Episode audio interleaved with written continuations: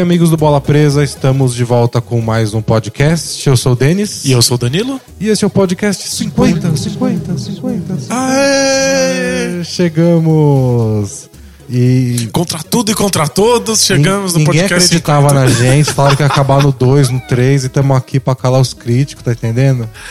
A gente, a gente, assim como todo grande jogador de basquete, a gente luta contra inimigos invisíveis. É. e espero que vocês tenham gostado da abertura nova. A gente vai voltar pra original no, no podcast 51, mas é que os 50 mereciam diferente. Espero que vocês tenham gostado bastante, porque a gente, a gente perdeu o ar ouvindo pela primeira vez, então. espero que vocês estejam como a gente estava. E eu tava escutando o podcast número 1 que a gente fez. O que, que você achou? Eu achei que deu, eu lembrei do trabalho que deu pra editar, porque eu quis fazer muito minucioso o trabalho de edição. A gente gravou por Skype, então minha voz tá muito diferente da sua. E sabe o que, que eu achei mais diferente, que eu fiquei mais chocado? Ah, Que você começou o podcast. E você falou, eu sou Danilo, e aí eu falei, eu sou Denis. sério mesmo? Sério? Eu não tenho absolutamente nenhuma memória disso.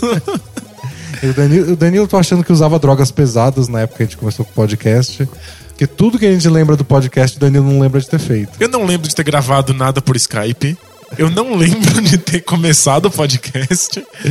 E, e um amigo internauta mandou pra gente um vídeo que ele editou, que ele botou imagens em cima de uma discussão que a gente teve sobre o Jordan. E eu lembro que a gente recebeu o vídeo, ficou mó legal, a gente postou no blog, e um cara relembrou disso hoje e colocou nos comentários. E o Danilo não lembrava também. Memória não é o forte. Então a gente tem algumas coisas legais pra discutir sobre nossos 50 podcasts, mas antes a gente vai começar fazendo um podcast normal, afinal é mais um dia de trabalho aqui, né? Estamos aqui pra isso. Estamos aqui pra isso. Então a gente tem o assunto, os assuntos da semana pra, pra comentar. A gente acaba com eles, depois volta pro momento nostalgia. Isso.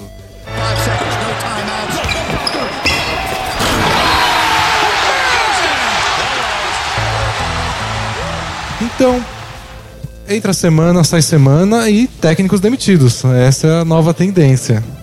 Então na semana passada A gente última discutiu- moda na NBA. Semana passada a gente discutiu o Jeff Hornacek sendo mandado embora do Suns e agora é o Derek Fisher mandado embora do, do New York Knicks. Você que, que escreveu sobre isso no blog ontem, você ficou chocado? Ficou surpreso? Como é que foi? Eu tava só esperando que acontecesse alguma coisa que legitimasse a demissão do Dark Fisher, mas era óbvio que ninguém ali tava contente. Eu já tava, já tava lendo boatos de que o, o Phil Jackson não tava insatisfeito com a execução dos triângulos do Dark Fisher já há muito tempo. O que eu fiquei sabendo hoje, lendo na, na imprensa americana, foi que o Derek Fisher ficou muito surpreso. Pô, O Carmelo ficou surpreso, eles disse ficar surpreso, mas eu não, não acredito em entrevistas de jogadores sobre esse assunto. é fato. Mas o, o Dark Fisher ficou surpreso porque absolutamente tudo que ele fez enquanto técnico deixa ele surpreso. Ele não tira aquela cara de surpresa. Né? Pra ele é tudo muito esquisito, ele não faz ideia do que tá acontecendo. Mas eu, eu fiquei surpreso, mas não. Eu não achava que as pessoas estavam gostando do Eric Fisher. A torcida não gostava, mas a torcida do Knicks não gosta de nada. É, então, é irrelevante. O Phil Jackson deu a entender algumas vezes que não estava gostando do time, de algumas coisas, que, todas aquelas que você mencionou no post sobre o triângulo. Mas o que eu fiquei na dúvida é, tipo, eles esperavam muito mais, porque eles pegaram um técnico que é cria do Phil Jackson, que nunca foi técnico antes. E na minha cabeça era do tipo, estamos trazendo um técnico novato para ensinar um sistema tático que demora para ser ensinado, para os jogadores aprenderem e, e ficarem especialistas nisso. O time ainda é jovem, o time não tem ambição agora. Então, tipo, o, o- natural era o time jogar mal e melhorar ao longo do tempo. E era, tipo, um cara muito de confiança do Phil Jackson. Eu não esperava ele ser mandado embora no meio da temporada, É que, especialmente. é que eu acho que tem três coisas que aconteceram que levaram de maneira bem acentuada pra essa demissão. As duas primeiras foi que o Knicks mudou as suas expectativas pra temporada. Primeiro porque começou bem e aí empolgou. Tipo, olha, se dá pra vencer, por que, que a gente vai simplesmente jogar mais uma temporada no lixo? Então, acho que eles esperam algo melhor agora. A segunda é o Porzingis. Tipo, ninguém O Porzingis esperava. deu muito certo, muito É, rápido. Ninguém esperava que na primeira temporada ele já estivesse fazendo o que ele tá fazendo. E aí mudou um pouco as expectativas do time. E a terceira coisa, que é a sessão fofoca, eu até escolhi não escrever disso porque eu acho meio panaca, mas foi toda a treta que o Derek Fisher teve com o, o Matt Barnes. É, eu, eu tava vendo o pessoal comentar sobre isso pra discutir aqui, e eles falaram bastante disso. Que é. O Phil Jackson não gostou da treta toda. achou que manchou a imagem do Derek Fisher e um- do Knicks um pouco por ele ser técnico da equipe. Pegou muito mal, tipo, ele brigar com o jogador por causa de mulher. É, E pra quem não que- sabe, o, o Fischer ficou com a ex-mulher do, do Matt Barnes e o Matt Barnes foi lá bater na, na, na porta da casa do Fischer durante uma festa e aí rolou pancadaria. O Fischer teve que se ausentar de uns jogos. Foi bem ridículo, assim. É, e a NBA, como sempre faz, entrou pra investigar o que tinha acontecido de verdade. E obviamente saiu na mídia em todo lugar. Foi bem patético, né? Tipo, dois homens Adultos. né, adultos, um deles já um jogador aposentado, brigando por causa de mulher. É Bem feio. E falaram que o Phil Jackson, que é quem manda em tudo no Knicks, não, não ficou feliz com a situação. E outra coisa que eu escutei também foi que o.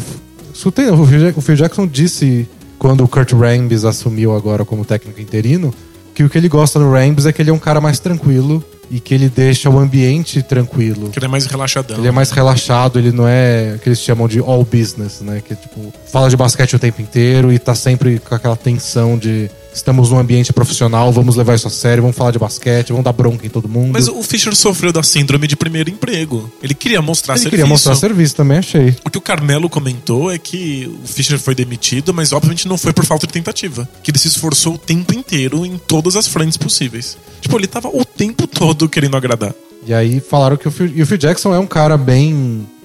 Eu acho ridículo até, embora é, é ruim contestar os 11 títulos do, do Phil Jackson. Né? Quem sou eu pra questionar os métodos dele?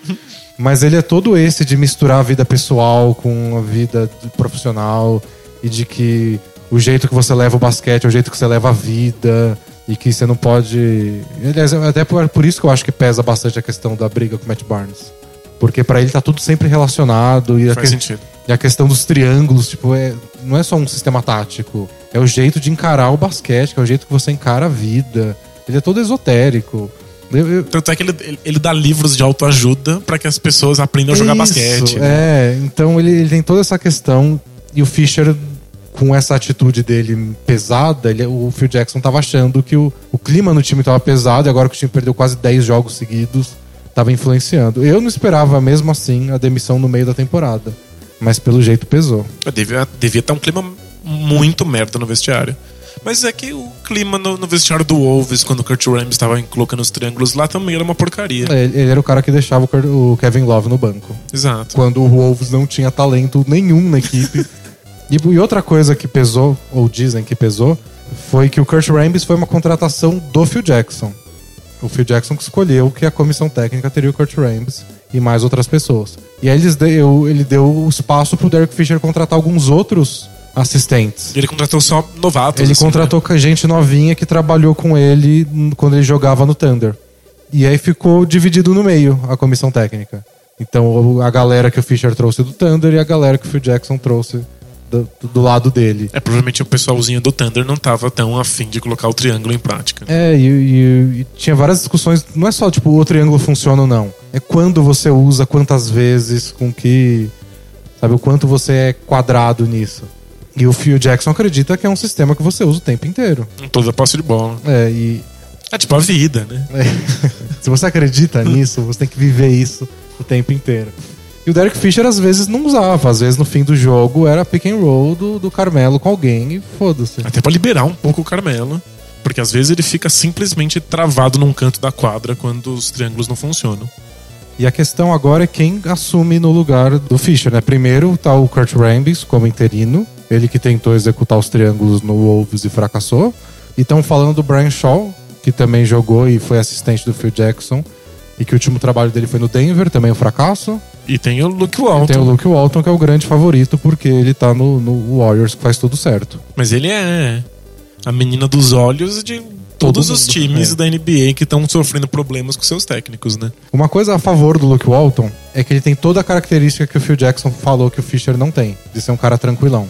Dizem que ele é o cara mais tranquilão do, de toda a staff do Warriors. E que era até estranho, às vezes, quando o Steve Kerr tava fora, porque, tipo, nem parecia que eles não têm um jogo importante, sabe? Ele tava lá tranquilo, fazendo piada, ele é o ultimate surfista, e aí beleza. Mas também não seria se você tivesse o Warriors na sua mão? Então, quanto disso é a personalidade dele, porque ele é meio assim, E o quanto é porque, tipo, tá dando tudo certo, que eu vou fazer aqui? Vou ficar Mas dando esporro no as Steph Curry. circunstâncias. O Luke Walton pode ser um gênio, a gente nunca vai saber. Porque as circunstâncias em que ele tá são um, um time perfeito, ideal, completamente entrosado, ele não tem que mexer em nada. E se der errado, não é culpa dele. Ele é o substituto. O Steve Kerr é que deveria tomar a bomba. Então ele, ele tem zero pressão, né? Imagina no Knicks, é o No Knicks é contrário. outra coisa. No Knicks é pura pressão. Mas o quanto ele, no Knicks, o quanto ele seria o homem do Phil Jackson. Vamos lá, vou te ajudar a implementar os triângulos aqui. E o quanto seria. Deixa eu repetir um pouco do que eu vi dar certo lá. Sabe, vamos chutar mais de três, vamos correr um pouco mais. Porque eu, eu lembro que uma entrevista do Robin Lopes falando que por que eles não corriam? Por que não faziam mais contra-ataque? Porque era um time tão lento. Fala, primeiro, porque a gente não tem pessoal pra isso. Tipo, Se o Calderon é seu armador, você não vai sair correndo. Justo. E segundo, que era porque o Fischer insistia, não, a gente vai jogar no, triângulo. A gente tem que ir lá e executar o máximo de vezes possível. Então você tem que esperar todo mundo chegar e começar a movimentação. Bota um cara no pivô, toca pra ele, faz os cortes e tudo mais. supostamente o Luke Walton deveria vir pra trazer a experiência dele como técnico também. Mas eu não sei se existe espaço pra isso no Knicks enquanto o Phil Jackson estiver lá. É, eu não sei. E eu, eu considerava o Derek Fisher um cara do Phil Jackson. Tipo, alguém que, que o Phil Jackson fala, ele escuta e. com- Quase um Phil Jackson técnico, mas sem o trabalho de ir lá fazer todas as picuinhas do dia a dia que não tem mais saúde pra fazer. Mas é que as picuinhas são, são o que lasca. Tipo, o Fischer se queimou com o Phil Jackson e com os jogadores porque ele simplesmente não conseguia executar o que os dois lados queriam. Isso não vai, não vai se resolver só porque o técnico é relaxadão e, e jovem É. e surfistinha. E então a questão do, do Luke Walton tem essa, a questão de outros times também terem propostas pra ele. E talvez ele até prefira não ter a sombra do Phil Jackson, né? Se o Lakers contratar ele, é o que todo É. mundo comenta que o Lakers é um dos times que pode ir atrás, ele não vai falar você tem que fazer os triângulos, você tem que obedecer o Phil Jackson. Pelo É, contrário. O time é seu. Faz os moleques render e só. Ele vai poder usar tudo que ele aprendeu no, no Warriors nesses últimos anos. É. E uma coisa que a gente não pode esquecer é que o Jackson gosta muito do Kurt Rambis, ele vai ter meia temporada pra fazer alguma coisa. Então ele É, o Kurt Rambis falou pode que ser efetivado. ele não tá preocupado em conseguir o, o cargo definitivo, mas no fundo todo mundo gostaria de ter sucesso e, ser consolidado na empresa, né? Pois é. Então o Knicks tá, tá em aberto. Eu acho que esse fim de temporada vai, vai definir algumas coisas, em especial relacionado ao Carmelo, se ele continua ou não, se o Knicks vai trocar ou não. Ele é um dos poucos jogadores que tem aquela no trade clause, ou seja, ele escolhe se ele vai ser trocado ou não. É, o Carmelo caiu nessa, nessa reconstrução, ele topou as promessas do Phil Jackson, o Fischer também, e tipo, pelo jeito não. esse- essas palavras que saem da boca do Phil Jackson não são tão confiáveis então, assim. Então, as palavras do Phil Jackson, esse é o que pega com o Carmelo. Porque perguntaram pra eles o que se o Knicks ia fazer alguma movimentação agora na, na trade deadline, né, nas últimas semanas de, de que as trocas nessa temporada são permitidas. E aí foi que eles estão vendo alguns jogadores aí e perguntaram, mas alguns jogadores você, você mantém de qualquer jeito? E ele falou, todo mundo aqui ama o Porzingis. E o Carmelo tem a no trade clause. Então, tipo, não é a gente ama o Carmelo, não é que a gente vai ficar com o Carmelo até o fim. É tipo, o Carmelo pode vetar qualquer troca que a gente fizer com É ele. uma questão contratual, não é uma questão de. Mas por que ele disse isso? Ele disse isso porque ele nem cogita trocar o Carmelo ou ele tá fazendo um joguinho do tipo, ó, querer eu até quero, mas não posso trocar o Carmelo? É foda, né? Não. E aí começa o joguinho, aí o Carmelo ouviu isso e pensou o quê? O Carmelo quer sair, quer dar mais uma chance, quer esperar off-season, ver o que vai acontecer na NBA? É, é muito jogo psicológico, né? Vira novelinha isso aí. É, é muito furada. O Knicks não é um, ambien um ambiente emocional interessante pra nenhum jogador. É, então. E, não- e- e dói saber que o Carmelo poderia ter ido pra um time com uma estrutura melhor e com jogadores melhores e poderia estar tendo resultados interessantes. Bom, Ele poderia estar no bolso. O Carmelo ainda é a única moeda de troca que o Knicks tem pra fazer qualquer coisa com qualquer time. Então, fica aí a chance. E se aparecer uma troca boa, eles podem tentar vender isso pro Carmelo, né? Isso é sempre uma chance. É claro, qualquer Que é lugar é melhor pro Carmelo. O que aconteceu com o Wolves, o Garnett também podia não, não, não ser trocado. E aí venderam a ideia pra ele, tipo, ó, você vai jogar no, no Celtics com o Paul Pierce, com o Ray Allen. Você não quer mesmo? E aí ele topou. É, o Wolves vendeu como. Esse é o nosso presente pra você, em agradecimento a tudo que você fez pela franquia. Vai lá, vai a ser gente feliz. cagou com você, a gente não teve a chance, a, competência de montar um time bom pra você, então Toma, toma esse lá, presente. é. É. Algo me diz que o o Knicks não faria isso. Bom, e outra notícia da semana é que o George Call, técnico do Kings, não foi mandado embora. Essa, essa é uma novidade. Essa é surpreendente, de verdade. Tava todo mundo achando que ia, tava muito perto, chegou a um ponto de que era só o Vladivac, o manager deles, dar o ok, tipo, não dá mais. E ele falou, vai continuar. Não se sabe até quando. Nada se sabe nesse Kings. A gente tá falando de péssimos ambientes, nada vence o Kings, né? O Kings é absolutamente o pior lugar pra se trabalhar na NBA. Não, o técnico fala uma coisa, os jogadores outra, o dono outra. E aí tem todos os sócios do time, o assistente do general manager. Cada um pensa uma coisa diferente, é um caos. E é sempre. Até amanhã fica assim, mas você não sabe o que vai acontecer no meio da madrugada. Essa semana passaram a semana discutindo qual assistente ia assumir o time no lugar de George Cal. Se ia ser o Corliss Williamson, se ia ser a Nancy Lieberman, a primeira mulher técnica. E aí no fim, não, não, ele continua. Porra. Todo mundo discutindo quem ia assumir no lugar dele e o cara continua no, no, no É, na- na- nada faz sentido. Eles, eles jogam um dado e o que o dado diz, eles obedecem. É. E aí toda a empolgação do time tá em oitavo no lugar do oeste, já foi por água abaixo. O Jazz passou todo mundo, tá em sétimo. O Houston agora tá em oitavo. Aí tem o Portland em nono, e aí depois que começa a aparecer o Kings. Então toda a esperança de pelo menos esse caos resultou em playoff, fui é. E nem deveria resultar em playoff. Porque Não merece, né? não merece. Ele não merece. Quero mais. É, que que lição você tá passando pro, pro, pros seus jogadores quando uma temporada catastroficamente bagunçada vai parar na, na, na pós-temporada? É ridículo. É, eu não sei a solução pra esse Kings, mas se eu fosse o DeMarcus Cousins, eu já tava pedindo pra ir embora faz muito tempo. Eu, eu escrevi sobre isso, ele falou algumas vezes que ele gosta dessa ideia do ser o salvador da pátria. Tipo, não, ninguém acredita no Kings, a gente vai dar a volta por cima e eu vou ser o cara que reergueu a franquia. Mas daqui a pouco ele chega à conclusão de que tá jogando a, a carreira no lixo. né? É, o Lebron chegou a essa conclusão, o, o Garnet percebeu isso rapidinho. Não, não vale a pena, simplesmente. Especialmente quando você é um dos melhores da NBA no que você faz. E todo mundo sempre coloca um asterisco do lado dos seus feitos, que é, ah, mas no Kings até eu. É, mas não jogou playoff ainda, sabe? Porra. E você fica pensando que você. Sabe, se eu fosse para o time X, porra, esse time seria candidato ao título. Se eu fosse para esse time tal, é, eles pulariam de tal posição para tal, porque agora eles têm um pivô de verdade. O impacto que você poderia ter em tantos lugares e você tá lá encostado num lugar onde. Você não faz a diferença de tão ruim que é. É, a diferença que você faz não é suficiente pra nada. Você deixa o time no limbo ali da, da nona posição. É, você faz. é, antes eles seriam um time risível e agora eles são um time risível com um jogador muito bom. é isso. Randolph, one dribble over Haywood. He hits it at point three. A rainbow jump shot somehow is good. Bom, e falando em, em playoffs, o Memphis Grizzlies, nosso querido Grizzlies, está lá em quinto, no meio do bolo, né? Eles estão distantes do quarto lugar, que é o Clippers, e também com alguma vantagem sobre o Dallas, que é sexto. Mas eles perderam o Marco Gasol essa semana, quebrou o pé e não tem data pra voltar. Não sabemos se é um mês, dois, tá fora da temporada. E aí, o que, que, que acontece com o nosso Menfão sem o Gasol? Então, é, obviamente o Gasol é super es- essencial pro, pro esquema tático da equipe.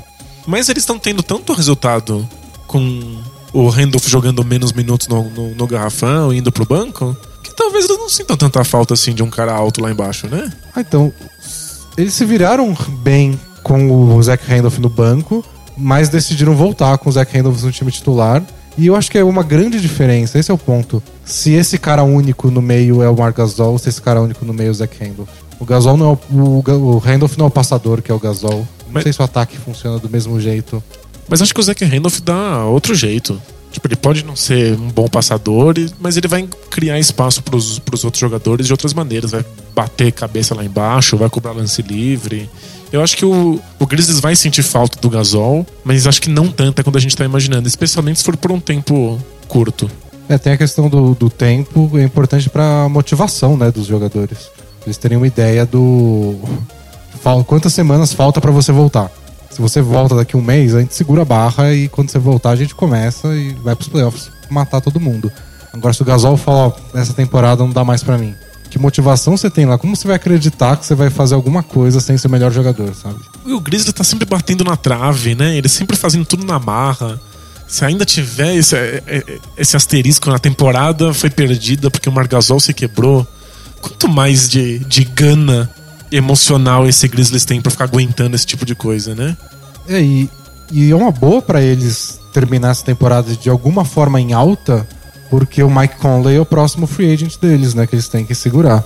Eles têm que acabar essa temporada provando que esse, esse, Acho que esse projeto funciona. De alguma forma eles têm que ter- levar um otimismo pro próximo ano. Tipo, ó, falta mais um jogador, falta mudar isso ou aquilo, mas é um time vencedor. Porque hoje, apesar dos pesares, apesar do time não jogar tão bem, apesar do time parecer, não parecer tão convincente como nos últimos anos, eles só estão atrás na tabela dos quatro favoritos. Estão atrás do Clippers, Thunder, Warriors e Spurs. Tipo, os caras que a gente cogita que possam ganhar o título. É que eles sempre dão um jeitinho na, na, na raça e na coragem. É só que não dá pra ficar dando um jeitinho pra sempre, né? Uma hora o pessoal vai desencanar. É, e o Gasol é o melhor jogador de defesa deles. Isso é difícil de compensar, né? Ele, ele é o cara que tá lá segurando a barra de todo mundo. É isso, o Zach Randolph não tem como, É, como prover. Os tocos e tudo, a cobertura, a defesa de pick and roll podem explorar um pouco mais. Como assim? Você tá dizendo que o Zach Randolph não vai dar tocos nos adversários? Perguntaram hoje pra gente quantos tocos o Zach Randolph deu desde que o podcast começou. E foram 104 tocos.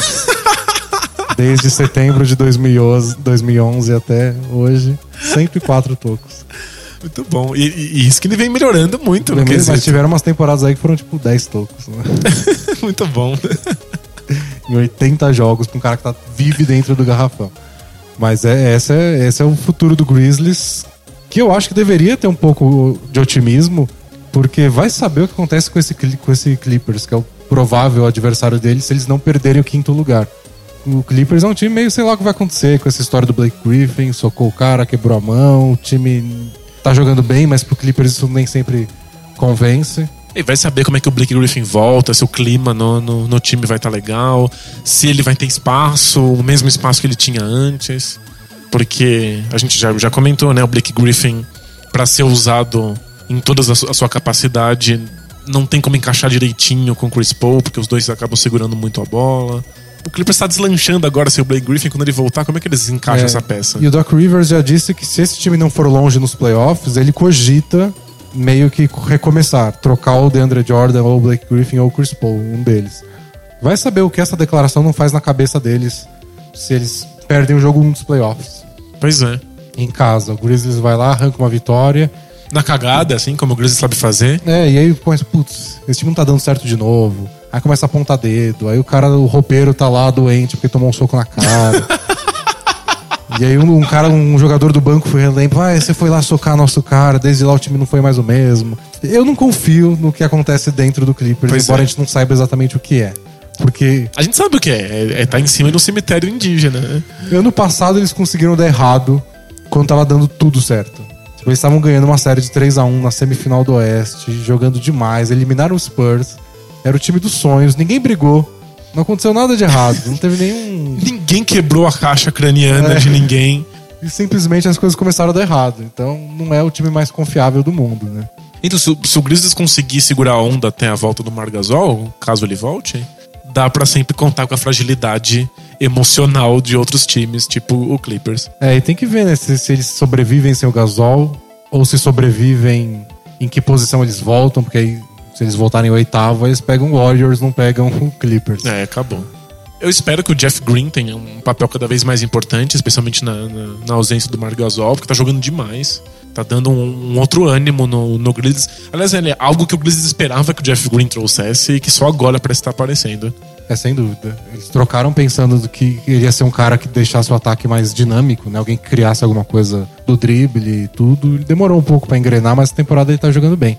E quem deve voltar daqui a algum tempinho é o Brandon Wright, que foi a grande contratação deles na, na off-season e que não conseguiu jogar por lesão. Ele seria o reserva natural do, do Marc Gasol. Então tem que ver se ele volta e bota ele de titular, ou se vão arriscar o time baixo só com o Zach Randolph lá no meio. Tô curioso pra ver o que, que o Grizzlies vai fazer pra se virar. Não dá pra saber como é que ele vai encaixar no time voltando de lesão agora, mas que ele é uma máquina de dar toco, ele é. É, Então, pelo menos a defesa do Gasol ele poderia é. salvar a pátria, porque o que o Grizzlies não pode, mesmo com o Jeff Green jogando bem, mesmo com o Zach Randolph voltando a ter um papel maior, é contar com o ataque, né?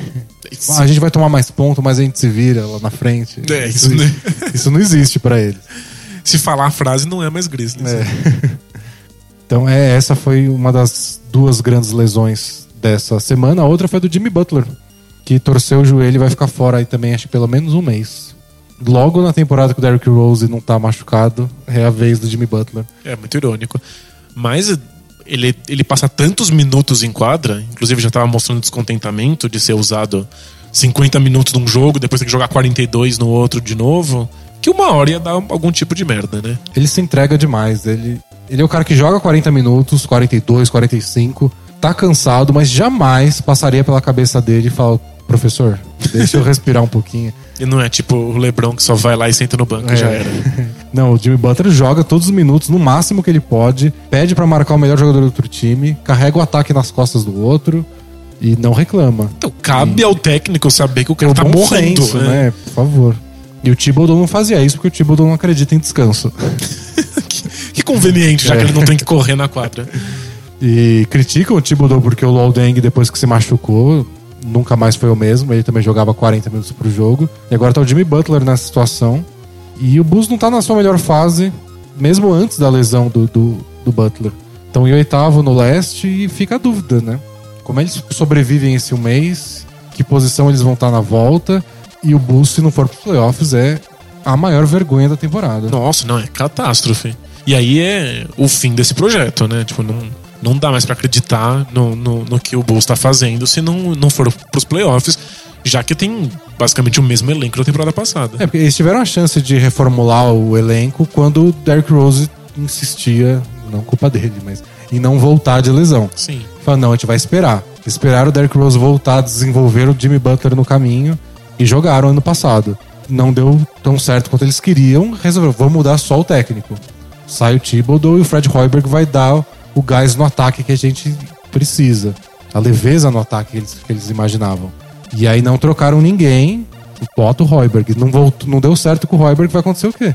É, então eles vão ficar mudando de técnico não, pra não. sempre, né? É ridículo. Aí provavelmente o Gasol sai ou eles trocam, e aí eu não sei o que fazem com o Derrick Rose, não sei Aí- se tem coragem de trocar. O Noah é free agent, pode sair. É, aí já, é, já vai ser uma reconstrução. Eu imagino que se, se, o, se o Bulls não resiste a essa lesão do Butler, aí é uma reconstrução total. É, deveria ser. Porque não- psicologicamente não dá pra você continuar segurando esse. Porque eles estão há muitos e muitos anos no agora vai, agora vai. É Tamo porque- quase lá, Tamo né? quase lá. É só porque esse cara se machucou agora. Mas se ele tivesse bem, a gente conseguia. Não, você não leva isso pra sempre, né? E o Bulls, né, é, que um mês atrás, nem isso, era a primeira resposta que vinha na cabeça de todo mundo quando você pensava que time pode bater de frente com o Cavs. Mesmo quando o Bulls não era o segundo colocado, tipo, o Bulls estava em terceiro, quarto, Era questão Ah. de tempo, é. é, tipo, eles estão se acertando. Tipo, os dias bons do Bulls são muito bons. Eles vão chegar lá. E são mesmo, né? E são, mas foram ficando cada vez mais escassos, entraram numa uma fase horrível aí. E agora com essa lesão estão ameaçados de ficar fora dos playoffs. E Lembra um pouco o Blazers do ano passado, eu acho. É, Porque eles sentido. estavam jogando muito bem e aí veio a lesão do Wes Matthews. E aí o time desandou, perdeu na primeira rodada dos playoffs e desmontou na temporada seguinte. A gente pode estar olhando pro, pro futuro desmanche do Bulls. É. Seria muito triste ver acabar dessa maneira. Mas pelo menos eles têm vários jogadores para que não seja um desmanche que signifique reconstrução lenta. Mas é só um desmanche que, tipo, esse time vai ter uma cara diferente ano que vem. Não se sabe o quanto é ruim, o quanto é bom, mas vai ser diferente. Eles têm bem mais peças de troca, né? O elenco é muito mais profundo. É, não, tem bastante gente lá e. E é um, um ambiente que acho que atrai ainda os jogadores. Ah, Ninguém comenta que nem comentam do Kings, ou mesmo do Knicks, Lakers. É um time que, apesar dos pesares, assim, apesar do, do, do, do Thibodeau ter brigado com o técnico e do Vini Del Negro ter saído meio assim, não se fala mal do Bulls por aí. Acho que se fala muito mal dos técnicos que o Bulls contrata, né? Eles têm uma tradição de técnico chato. Teve o Scott Skiles lá por um É, tempo. teve os Scott Skiles, o Del Negro, depois foi o Thibodeau. Thibodeau. É complicado. E todos ficam no quase, né? Todos chegam nos playoffs e convencem até a página 2 e aí falta alguma coisa. Acho que o Bulls tá com essa coisa engasgada. Tipo, a gente é sempre quase muito bom. Bom, vamos para nossa sessão nostalgia, já que é o seu podcast 50. Vamos lá. The inbounds pass comes into Jordan. Here's Michael at the foul line. A shot on Elo. Good! The Bulls win! They win! The great Cleveland Cavaliers! Michael Jordan hits it at the foul line. 101 to 100. Eu, eu resgatei o nosso podcast número 1, lá de 2011. Gravado no, no Skype? Diz- Gravado via dizem as Skype. lendas, já que eu não lembro. E você não lembra também que você começava o podcast. Não era com bem-vindo, amigos do Bola Presa, mas Era algo mais genérico. era. Eu nem lembro, eu escutei faz duas horas já. Depois fala da minha memória. Aí. E eu lembro que a gente começou o primeiro podcast, podcast número um, dizendo para que nossos ouvintes, leitores, não tivessem expectativas muito altas, porque A gente tava começando, foi a primeira a gente vez. não tinha Né? ideia do que a gente tava fazendo. E eu falei, não esperem um Lakers versus Celtics. É. Esse era o nosso parâmetro 2011 de um grande jogo. Falei, esperem uma coisa meio Kings versus Wolves. então tá aí, né? Passaram cinco anos e Kings Wolves ainda é um padrão de jogo ruim. Minha nossa, que, que situação. A pra gente eles. falando do, do Bulls, né? Putz, vai ter que passar por uma reconstrução. Que tal o Wolves em reconstrução há 10 anos e, E o, Kings. o Kings a mais ainda? É lixo demais, né? Que desgraça. Então esse foi a nossa primeira discussão. E aí logo depois, Então, Ou seja, em nossa defesa, a gente pode não ser um Lakers versus Celtics, mas a gente não é nenhum Kings nem nenhum Wolves, vai? nesses, nesses cinco anos, a gente melhorou mais do que o Wolves e o Kings. É. A gente saiu no Skype pra gravar numa mesa de som de verdade. É, não, a mesa profissa, que às vezes deixa a gente na mão, às vezes dá uns bugzinho, mas bem melhor que o Skype. E o Lakers caiu muito, né, desde então, o Kings continua no lixo, o Wolves continua no lixo, e o Celtics tá melhorando, então acho que de toda, todos esses citados, quem mais evoluiu foi o Bola Presa.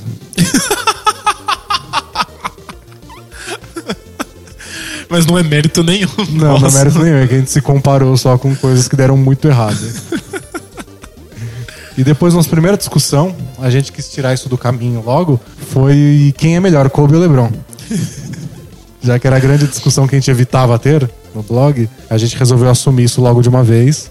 E a gente definiu a discussão com o NBA 2K12, que tinha acabado de sair.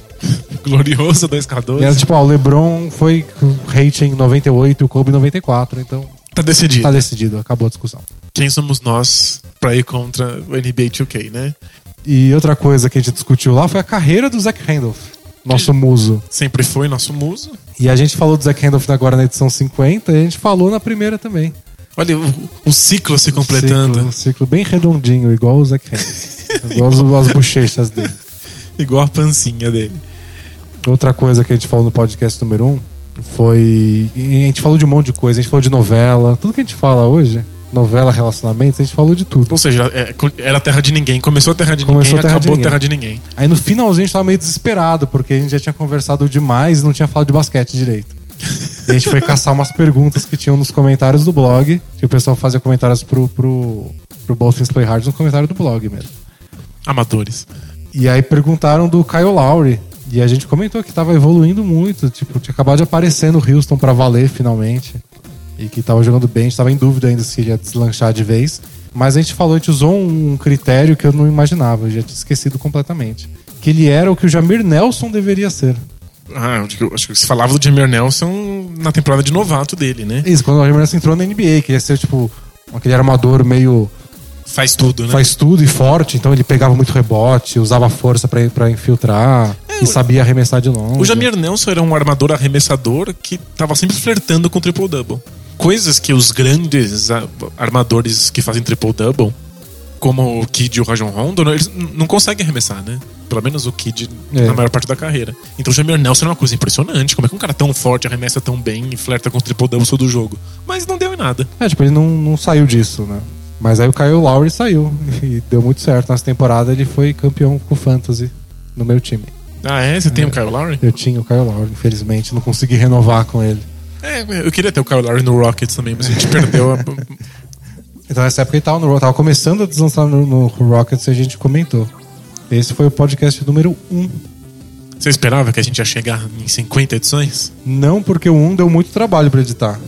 Porque a gente vai deixar o link aí no, no blog pra vocês escutarem. Tinha várias piadinhas no meio, tipo, sonzinhos que eu coloquei pra editar. Eu achava que ia ser assim, sabe? Ia ser minuciosamente editado por nós. E foi muito difícil, deu muito trabalho. E foi bem desanimador gravar os outros. Até que eventualmente a gente resolveu, tipo, e se a gente parar de usar essa bosta do Skype que fica dando pau toda hora E se a gente desistisse de editar e só conversasse? Não ia dar mais certo? E deu mais certo. Nós, como ouvintes de podcast, a gente nunca foi grandes fãs de podcasts que são só pessoas falando e batendo papo. E a gente queria uma coisa mais editada e mais bem construída. Mas era simplesmente inviável que a gente mantivesse isso no. É, mas você tem que saber fazer, né? É. Claro. Vai uma mão de obra considerável. E as conversas funcionam bem, ou funcionaram melhor quando a gente começou a se encontrar pra fazer, porque a gente. A conversa flui melhor do que quando você tá por Skype e você não sabe quando a outra pessoa acabou de falar ou se ela tá se respirando. É, vocês não fazem ideia da diferença que faz pra tomar turno de voz, Pra você falar quando outra pessoa tá falando, tá na frente dela, assim, a gente se vê e a gente consegue. Eu paro de falar na hora certa. E aí no Skype a gente ficava. "Ah, ah, Não, não, pode, pode falar agora. Não, agora você. Não, É. agora você. Ah, Tá, beleza, depois eu edito isso. E aí, caralho, vai demorar um ano pra editar todas essas gaguejadas que a gente deu, porque não sabia quem ia falar. Então a gente resolveu se encontrar. E no começo eu só botava o celular e numa mesa na nossa frente e gravava. Era a coisa mais, mais informal possível. Era o mais né? básico possível. Era uma mesa, a gente botava o celular pra gravar, gravava e pronto. Depois só botava uma musiquinha de fundo pra ficar mais divertido e jovial. é uma palavra nada jovial, né? Tipo, surfar na internet. surfar na internet. Mais coisas que a gente discutiu nesse podcast, mandaram uma pergunta, porque as. A, mandaram para o podcast, né? A gente pegou de, de, de outros posts. Por que jogadoras de vôlei são mais bonitas que jogadoras de basquete? Alto nível. Perguntaram isso em setembro de 2011. E uma coisa que eu, eu fiquei pensando nisso agora, que a gente não respondeu, mas que eu acho que faz mais sentido hoje, que é porque nenhuma, nem, nenhum esporte as garotas se arrumam tanto que nem no vôlei. Tipo, pega uma jogadora de vôlei, ela tá toda com o cabelo perfeito e maquiada e usando acessórios. E ninguém joga basquete assim. Eu acho que isso faz muita diferença. É, Acho acho, que atualizando a resposta de cinco anos atrás. acho que tem vários esportes. Acho que essa é uma, uma questão importante pra elas, que é mostrar que não é porque você tá praticando um esporte que você precisa perder a feminilidade. Você não deixa de ser mulher por estar praticando um esporte.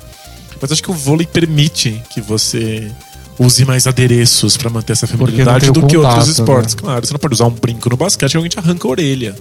Não adianta deixar seu cabelinho arrumadinho no futebol, daqui a pouco você dá uma cabeçada na bola e adeus. É, não, no futebol elas só amarram o cabelo de um jeito que não atrapalhe quando elas corram. É só isso. E. Não, várias jogadoras da, da- de basquete, da WNBA, de qualquer lugar, eu já me surpreendi muito, tipo, vendo uma foto ou vendo elas em algum evento, falo, nossa, tipo, não tinha ideia que ela era bonita.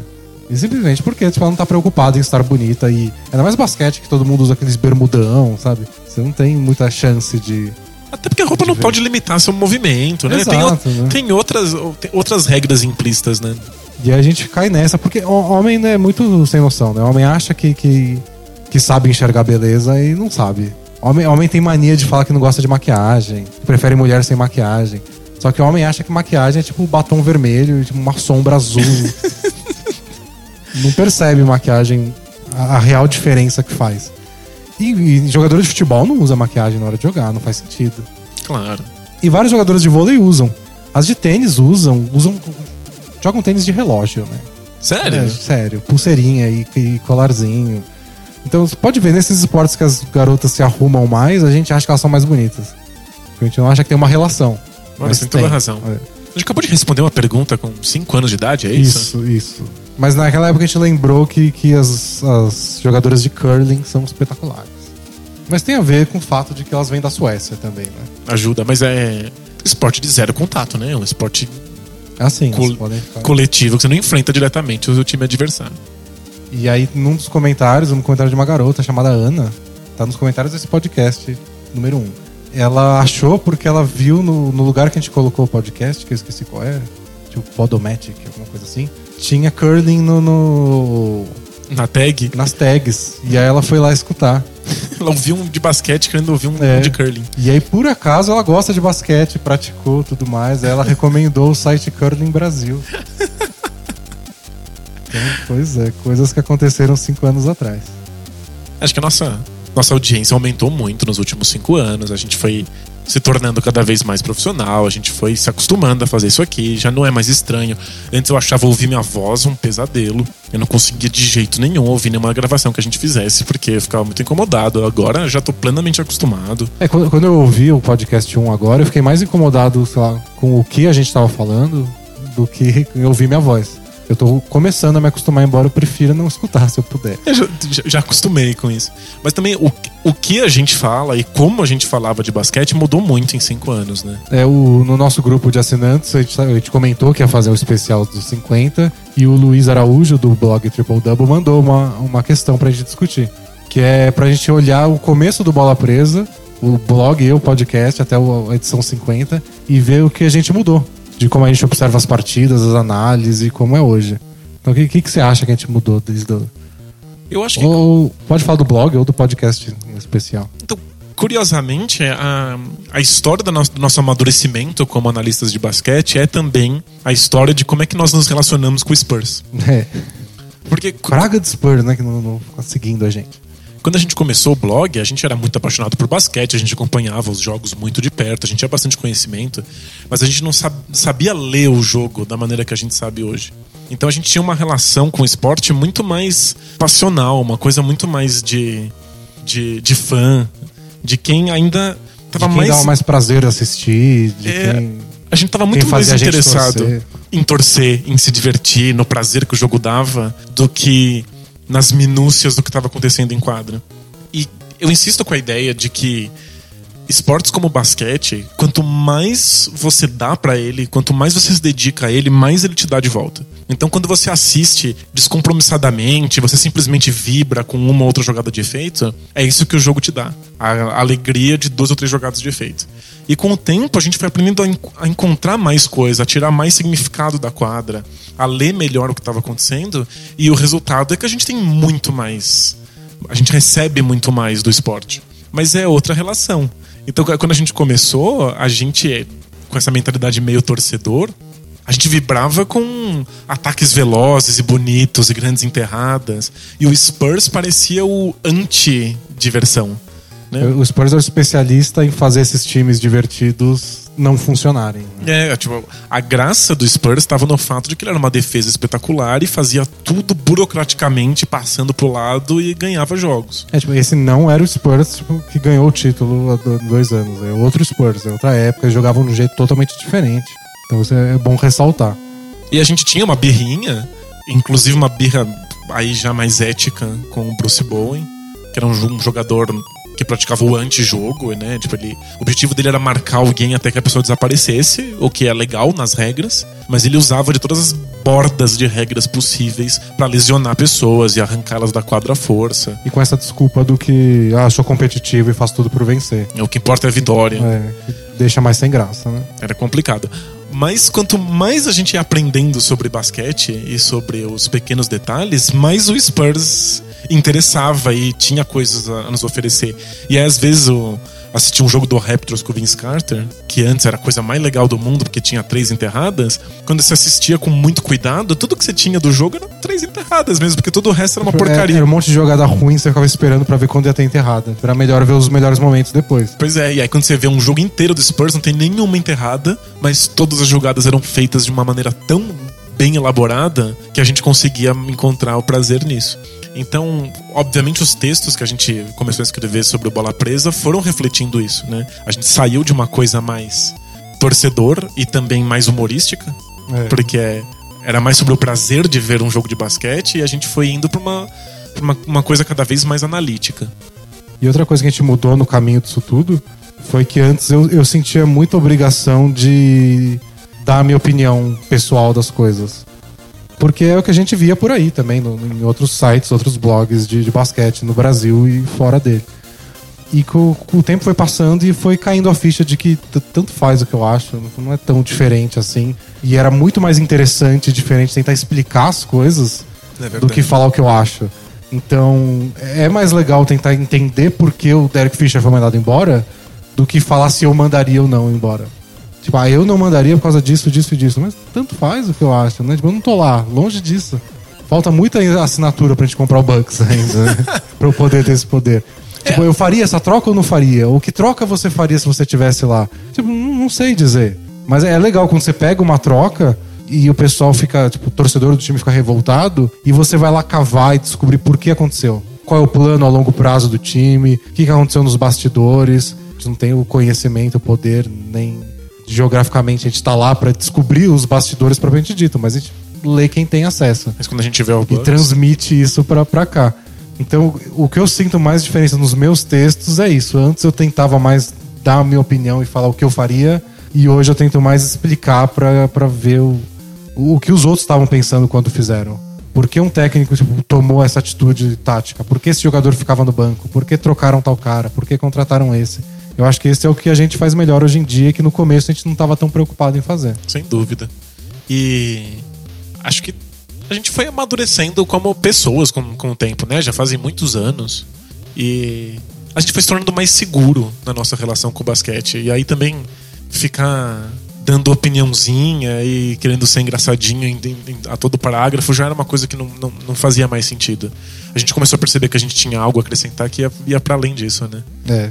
E agora eu sou, sou um velho ranzinhos agora, não consigo ser engraçado, né? Tanto assim. Eu resgataram né, também o vídeo que a gente gravou do Ginobili na Paulista. Que, pra, pra quem não sabe, eu sou o Ginobre na É. Paulista, né? E eu falei, nossa, eu não sei se eu faria isso hoje, eu não sei se teria coragem de fazer. Acho que eu teria, mas eu, eu, eu me machuquei no, no primeiro tombo que eu, que eu tomei. pra quem não lembra, é um vídeo em que eu, tô com a camiseta- camiseta do Ginoble e eu fico trombando com pessoas na Avenida Paulista e me jogando no chão. É, a última pergunta do Both Things Play Hard tem o link pro vídeo.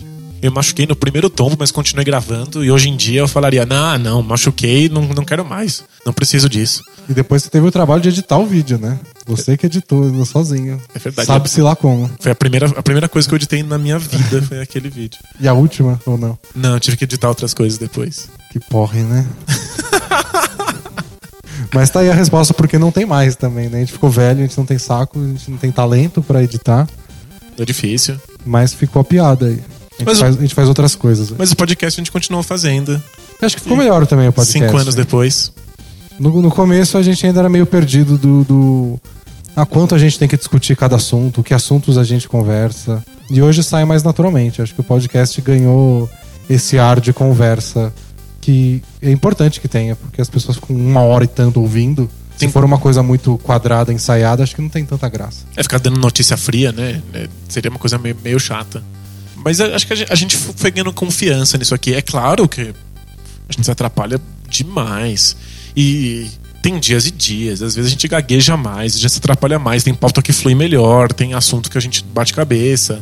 Mas em geral a gente sai muito melhor do que no começo. É, isso acontece ainda hoje, antes era pior, mas a gente pensa numa- num assunto, numa pauta e fala, "É, esse, esse aqui a gente tem que falar, esse aqui é importante. E aí começa a falar e não rende. E aí depois o outro a gente fala, ah, vamos falar disso aqui. E aí se transforma e dura 45 minutos. Essa- Um assunto que era no começo era irrelevante. Acontece de ter semana da gente ter receio de que aconteceram poucas coisas na NBA e a gente fala, nossa, a gente vai falar só dessas duas coisas? Como é que a gente vai segurar um podcast inteiro? É, e vamos- aí a mágica acontece. Vamos deixar um assunto de, de, de reserva aqui, caso a conversa morra em 20 minutos, pra gente ter mais um assunto. E aí quando a gente vai ver, tá em 55. E fudeu. Tem que ler mais 100 perguntas. É simplesmente o fato de que a gente gosta muito de estar fazendo isso. Antes de ter podcast, a gente se encontrava pra jogar basquete e passava tardes inteiras batendo esse tipo de papo, tentando falar o, o É. máximo possível sobre o esporte que a gente ama. E agora a gente consegue fazer isso com o mínimo de, de controle e qualidade. E uma mesa de som. É. Então vamos pro Both Things Play Hard? Both teams play hard, my man. I'm not even gonna answer that. That's just silly. We're not even talking about the game, the actual game. We're talking about practice. This should be What? Bro, what are you talking about, man? Bro, I'm out, man. God bless and good night. Pergunta: o primeiro podcast já teve um, um Both Things Play Hard? Teve. A gente caçou perguntas jogadas no blog. Entendi. Não era institucionalizado. Não, não. A gente chamou de Both Things Play Hard? Já chamava? Também não. Aí só falou, tipo, puta, a gente não falou de basquete, não sei o quê. Vamos caçar umas perguntas Ah. aqui. E aí a gente pegou umas perguntas. Bom, as traduções têm que nascer de algum lugar. Aí eu, eu cacei algumas perguntas que fizeram. Como não tinha essas primeiras perguntas do Both Things Play Hard do blog, eu cacei perguntas que a gente recebeu no Farm Spring, lembra? Gente, é, foi há muito tempo atrás, quando a gente criou, começou a usar um sistema para receber e responder as perguntas, a gente usou o FormSpring, que era um site à parte. Então as, as perguntas e as respostas do Both Things Play Hard ficavam externas ao blog do Bola Presa, depois elas voltaram para dentro. E aí eu cacei. Como era da- quase da mesma época, pelo que eu me lembro, Eu cacei pra ver que tipo de pergunta a gente recebia na época. Há cinco anos atrás. Há cinco anos atrás. Aí eu recebi. Eu, eu separei três, três perguntas. Vamos lá. Uma delas é assim: Seria uma boa para o Suns mandar a Mari Stoudemire e Leandrinho para o Philadelphia e receber André Iguodala e o Samuel Dallenberg? Faz sentido hoje pra você? O, que seria a NBA se tivesse acontecido essa troca? O Suns seria, te- teria ficado melhor do que ficou. Você acha que o Iguodala lá teria dado certo? Acho que teria. Quer dizer, Isso era com o Nash lá ainda. Ia ser Nash e Iguodala. E Barbosa no, no, no filo. teria dado certo pro Suns. O Igodala talvez tivesse conseguido o espaço que ele mere- merecia há um tempão atrás. Tipo, de, de ser realmente o maior pontuador de uma equipe. Acho que teria sido legal. Na época era impensável. É. Porque o Amari era uma máquina. Semideus, né? Mas agora que a gente sabe que o Amari simplesmente definhou e os joelhos viraram um farofa, não teria sido mal pro Suns. Ter tentado um outro caminho antes de desmanchar. E é engraçado como os jogadores viram farofa de repente, né? É, A gente não tem como saber, né? De um ano pro outro, o corpo de um jogador pode simplesmente desmontar tipo Lego. E aí também perguntaram qual era o nosso top 5 de melhores armadores da liga. E aí, como a gente nunca gostou de responder qual os melhores, eu respondi quais eram os meus favoritos. Quais eram os seus, os seus cinco armadores favoritos cinco anos atrás? E aí eu coloquei o Deron Williams, Olha só. morreu também. Mas eu gostava muito dele na época. Deron Williams. O Chris Paul, aí beleza. Kid, que hoje é treinador. o Nash, aposentado. E o Rondo, que já passou por muitos altos e baixos desde então. Nada de, de Westbrook, Curry, Derrick Rose. Outros tempos. Mas o Rondo tá aí, ó, vivo, firme e forte. Pois é. Era meu, meu pirralho favorito da época. E aí a outra pergunta, que era muito interessante, era, era tudo anônimo. Lá no Farm Spring ninguém assinava. É verdade. Era assim: Você acha que eu devo traçar minha prima? Ela é mó tchuca. Ó, Tchuca, né? Esse era o termo da época.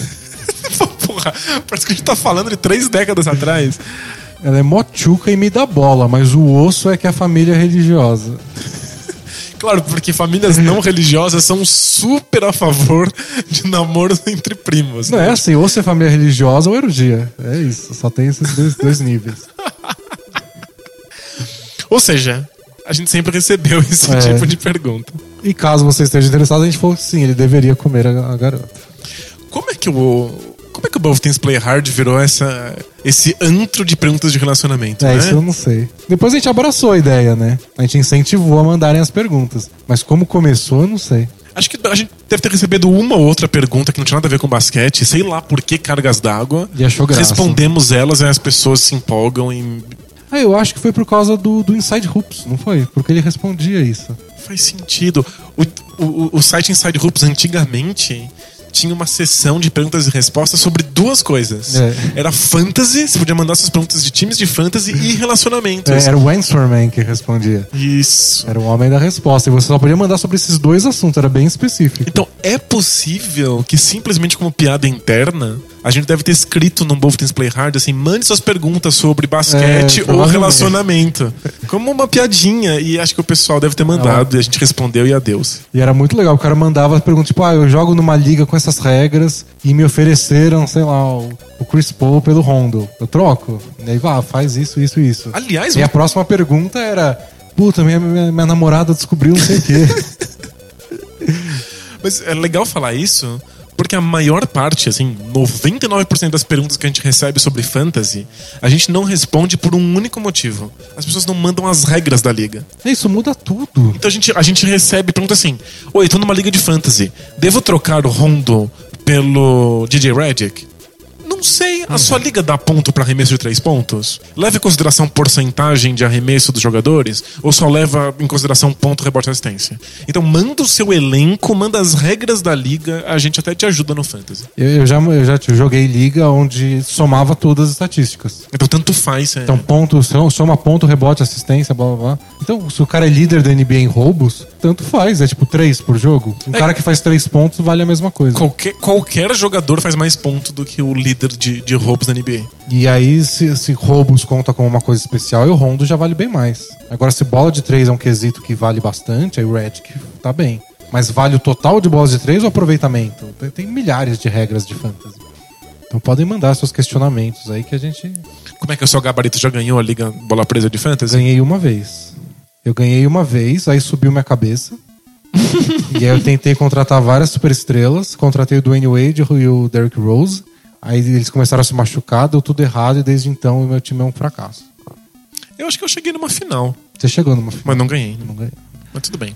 O que importa é competir. E agora eu tô numa. E agora eu tô no, naquele momento Wolves, que eu tô com mil reformulações. Tipo, eu passei por uma reformulação, peguei um monte de pirralho, aí eu já achei que o time ia deslanchar, não deslanchou. Mas tá reformulando a reformulação. Aí eu peguei os poucos jogadores já desenvolvidos desse time e troquei por mais pirralhos.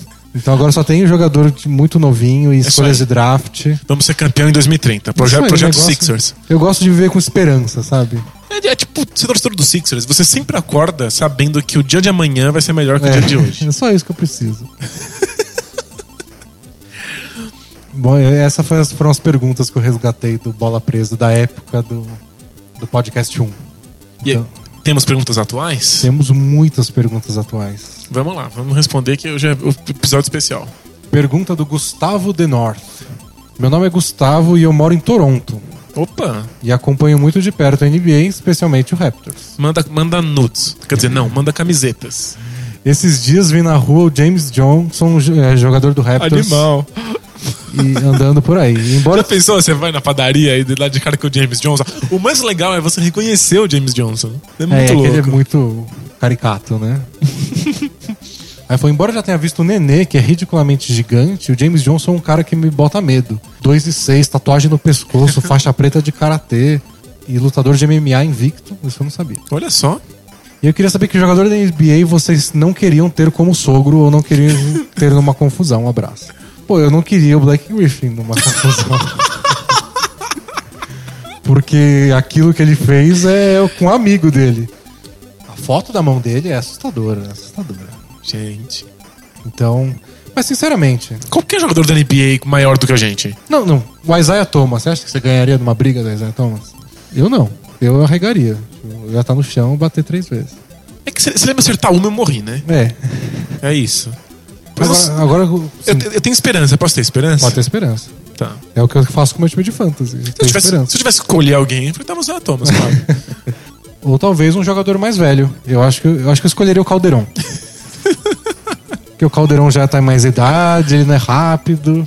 Não sei se ele você- é tão mais alto que eu. Talvez você não ganhasse a briga, mas você podia fugir dele na corrida. Podia, podia tentar. Se Eu, que- ia- eu ia cansar rápido. Eu não tô numa boa fase. O ca- ele é um jogador profissional de basquete. Eu acho que ele vai cansar depois de você. E tem uma coisa do Caldeirão também. Como ele é um cara bem experiente, você pode chegar nele e falar, "Cacá, vamos conversar. Vamos resolver isso.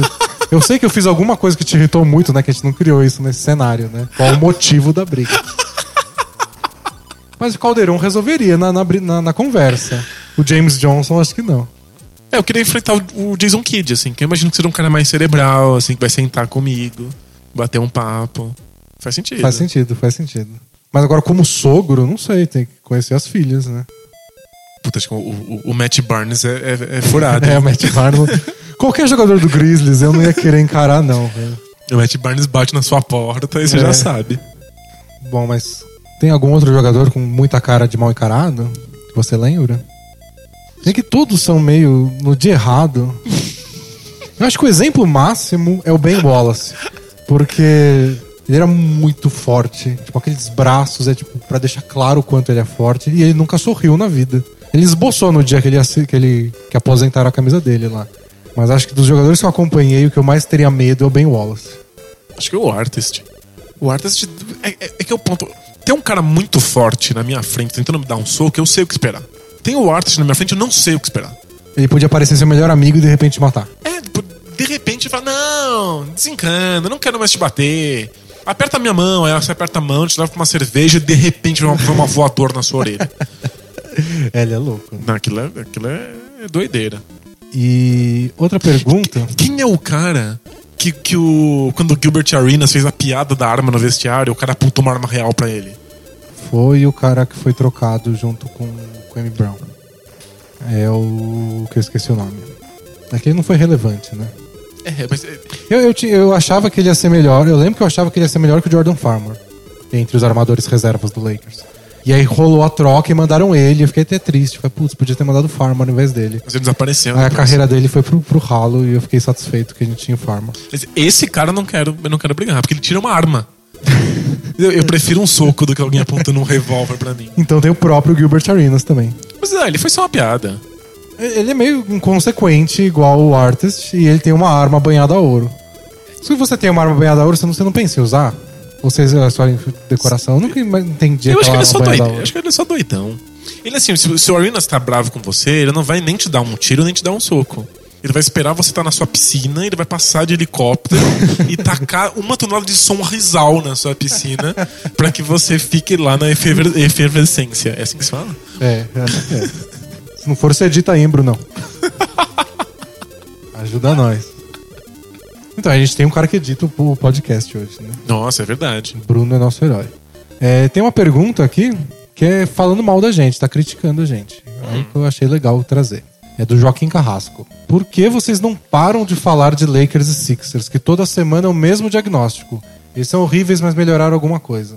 O Lakers tem muitos torcedores, mas outras franquias também têm, e vocês falam um pouco de Bulls, Celtics e Knicks. Por que só o Lakers?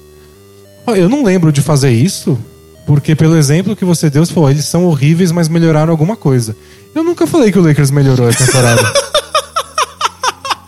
Se eu falei, eu tava muito errado. Dos Sixers eu confesso que a gente fala bastante, mas é porque é um caso muito especial, né? É, muito encantador. É encantador o fato de ser um, um longuíssimo processo de reconstrução, de ser um dos piores times da história e porque tá melhorando. É, então o, o Sixers tá explicado e o Lakers a explicação é que eu torço pro Lakers. Então a gente fala mais do que o normal. Mas você não fala que tá ficando melhor, não, porque seria absurdo. Jamais, tá piorando. E o Byron Scott agora cismou de, de querer criticar a pirralhada em público. Então toda entrevista é tipo o que o Julius Randle fez de errado e o que o D'Angelo Russell precisa melhorar. Ai, A gente tá vendo já, né? Dá uma força pros moleque. Puta, já, já deve estar um clima super merda nos vestiários. Imagina. Que desastre. Pergunta do nosso assinante, Lucas Fernando. Ele mandou via, via nosso grupo. Ele falou: é, Vocês acreditam em alguma religião? E vocês acham que qualquer pessoa que goste ou que estudou história tem que ser ateu? Por ver o tanto de coisas ruins que a religião já causou ao longo do tempo? Obrigado e abraços. Não, acho que tem que, né? Eu acho que não, até porque religião não é uma questão histórica, é uma questão de fé, né?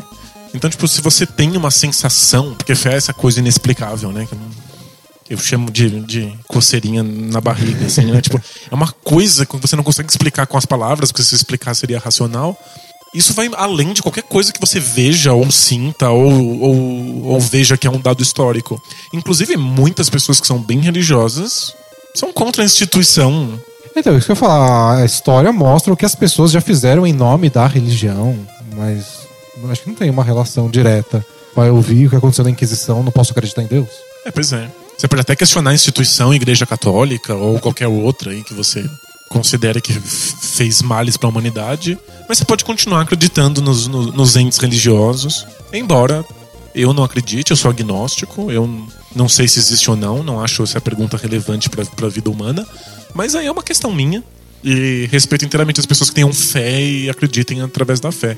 Só tem que saber separar que a fé é essa coisa que você sente e que ela não é racional, que ela não, não faz sentido. Não dá pra você ficar botando regras É. racionais pra explicar o que tá acontecendo. Não bata na minha porta domingo de manhã pra, pra tentar me convencer de alguma coisa. É, Até porque se não é. Um cientista tentar te convencer até faz sentido. Ele tá te dando regras científicas ali que podem ser mostradas. Um cara tá tentando te convencer na pra religião, ele exige que você tenha fé. Então eu preciso ter fé primeiro pra ser convencido depois. Então não tem como. Tem que. Você quer, você quer convencer alguém a ser religioso? Mano, senta e espera. Uma hora a fé vem. Ou não. E aí, adeus. Lembra do Tristão? O Tristão já mandou muitas perguntas. Sim. Ele mandou um caos muito bom aqui. Eu não vou ler tudo porque é muito grande, a gente tem mil perguntas, várias de basquete, eu deixei as de basquete pra depois. Mas ele conta que um caso desesperador nas palavras dele. Hum. Que ele conheceu uma garota bonita numa feira de anime. É anime ou anime que fala? E vareia. Bom, pode falar desenho japonês? Pode. numa feira de desenho japonês dois anos atrás. Na época que eu era otaku. E a gente teve uns rolos. Então, pelo jeito, ele não é mais. Ele não é mais otaku? É. E o que aconteceu desde, desde então?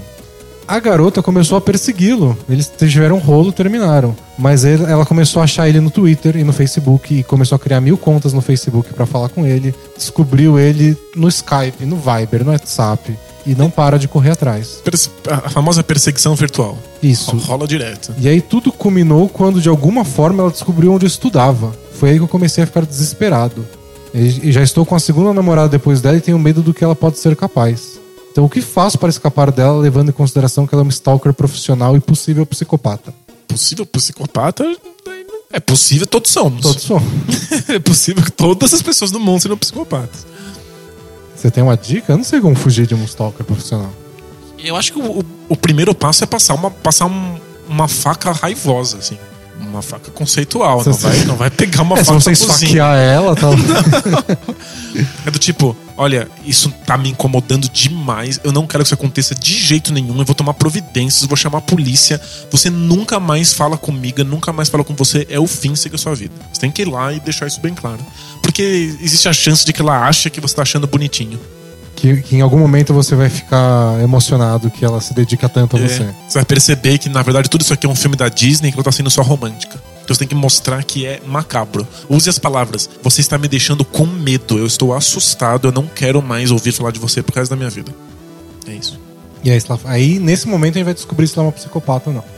Mano, se precisar, polícia mesmo.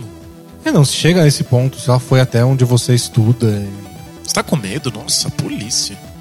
Perguntas de basquete agora. Pergunta do Alisson. Quem vai ser o macho alfa do Wolves? Towns ou Wiggins? Pra mim, o Wiggins deveria estar chamando mais a responsa. Hoje eu apostaria no Towns. E aí ele falou: respondam no blog, não no podcast. Então a gente tá aqui no podcast, é porque a gente manda. Porque virou bagunça. A gente falou que todo mundo pedia no podcast. Agora estamos no falou, blog. Não, agora eu quero no blog. Quer, não quero no podcast, não. Então a gente escolhe. É psicologia reversa. É. Mas aí também fala que a gente é a dupla de blogueiros mais lindo do sul do mundo. Que fofo. Eu. Eu não acho que o Towns tem. Pelo menos por enquanto, não tem mostrado personalidade pra ser a voz, a cara da franquia. E eu acho que o Wiggins tá assumindo cada vez mais a responsabilidade. É, eu acho que tem muito a ver ainda com o fato de o Wiggins chegou um ano antes. É, né? O Towns é mais novo. Mas eu acho que o que o Wolves precisa mais do que tudo é que eles não, en- não transformem isso numa questão de ego. Ah, sem dúvida. Tipo, o ideal é que eles se encarem de uma forma meio Duran e Westbrook. Sempre que perguntarem, falando os dois são importantes, eu apoio tudo que ele fizer, ele apoia o que, o que eu faço. Eu tô do lado do melhor jogador dessa posição do mundo. É, é tipo, isso. Se o Wolves quer ter a chance de ser relevante, e a gente já falou disso nesse podcast, eles não são há um bom tempo. Eles precisam dos dois. Eles são dos dois se dando bem, os dois jogando bem, os dois evoluindo muito E se ajudando no processo. anos. né? É verdade. Então acho que essa deve ser a menor preocupação do Wolves, é quem é o alfa. Por enquanto o macho alfa lá é o Kevin Garnett mandando. Isso tem que ser. Aliás, como o Philip Saunders morreu, né? Ele era o manager do time, o técnico. O time precisa de um, de um manda-chuva, de um líder da, da instituição inteira, né? Eles precisam de um cara que, que defina os rumos da equipe. Não sabemos quem vai ser, se o, se o Kevin Garnett vai tentar assumir esse, esse buraco de poder que apareceu. Mas acho que a questão de quem é o líder em quadra, o cara que vai chutar a última bola, é a de menos pra eles agora. É verdade. Mas vai ser o Wiggins.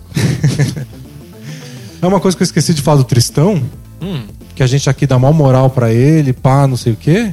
E ele falou que ele ele justifica porque não é assinante ainda. E sabe qual é a justificativa dele? é. Porque esse ano tem Enem. E caso eu assine o site, fudeu os estudos. Mas assim que chegar novembro, eu irei assinar.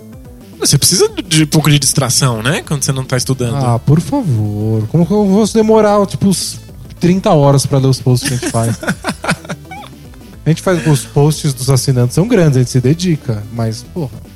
Após você passa mais tempo jogando, jogando videogame do que vai passar lendo nossos posts. Lê, lê no banheiro. É verdade. Bom, mais uma pergunta aqui. Ah, essa é legal. É do Carlos. Torço para o Pacers e mesmo tendo passado por algumas derrotas dolorosas ultimamente, como o jogo que o Vogel deixou o Roy Hibbert no banco e deu a chance do LeBron matar, o jogo 1 das finais de 2013, eu não consigo pensar em nenhuma jogada mais triste do que o toco do Tyson Prince no Red Miller nas finais de conferência de 2004. E aí ele quer saber se a gente tem alguma jogada que seja mais doída pra gente que só de lembrar da tristeza. Eu começo dizendo, desculpa, mas o toco do Prince no Red Miller é o momento em que eu aprendi a amar a defesa. E pra mim tá pra sempre cravado no meu cérebro como uma das jogadas mais espetaculares e fantásticas e lindas. Eu não torcia pra nenhum dos dois times e eu lembro de levantar e pular no meu quarto assistindo esse jogo. É, mudou minha vida, foi fantástico. Desculpa que tenha sido dolorida pra você. Eu lembro que a gente conversou depois disso numa, numa bela conversa do CQ ao longo da madrugada. Já que o dia é de É nostalgia. de nostalgia. E a gente, eu lembro que a gente conversou sobre isso, tipo, a noite inteira. Nossa, eu não, não sabia que a gente podia se divertir tanto com um jogo que acabou, tipo, 60 a 59. Pois é. Parecia placar de jogo de handball. Porque a gente desanimava, porque nessa época tipo, o Oeste era muito mais divertido. Era Suns, era Dallas, era Kings, era um monte de time legal. E aí, puta, hoje é dia do leste, né? Hoje é jogo do leste. Vai ser aquela porra de Vai- meia quadra. Vai acabar de, 1 a 0 devagar e ninguém faz cesta. E esse jogo deu, tiveram uns 45 tocos, assim, tipo, todos os dois lados, ninguém deixava o outro marcar. Foi E a- espetacular. E culminou com esse toco do Tayshaun Prince que era inimaginável. Era tipo mais uma jogada decisiva pra carreira do, do Red Miller e de repente surgiu o Tayshaun Prince dando aquele toco perfeito. Foi muito foda. Mas você tem alguma, alguma jogada dolorida? Não sei se precisa ser com com o seu time que você torce ou pode ser outras. É, fico triste, né? Tipo, aquela bola do, do Blazers que eliminou o Rockets dos playoffs. Do Lillard, né? É, mas foi não- foda. Fiquei chateado, mas não, tipo, não ficou na minha cabeça, assim. Não lembro do momento. É, do Lakers. O Lakers tem uma coisa engraçada, porque o Lakers já ganhou muitos jogos com bolas assim, da época que eu acompanho ao vivo, né? Mas as derrotas geralmente foram muito mais. Não foram por pouco. O Lakers foi varrido pelo Mavis, já foi varrido pelo Spurs. Já tomou. Quando perdeu do Celtics na final, tipo, o jogo 6 foi uma surra de 40 pontos. Mas já ganhou com a bola faltando ponto quatro segundos É, que no- o Fischer meteu. O Lakers não teve tanta bola assim. Eu fiquei muito contra. triste que o Fischer acertou aquela bola, mas. Eu, eu entrei em Em frenesi, imagino. Eu fiquei triste, obviamente eu tava torcendo contra, mas foi tão espetacular que tenha acontecido que não, não, não tem como.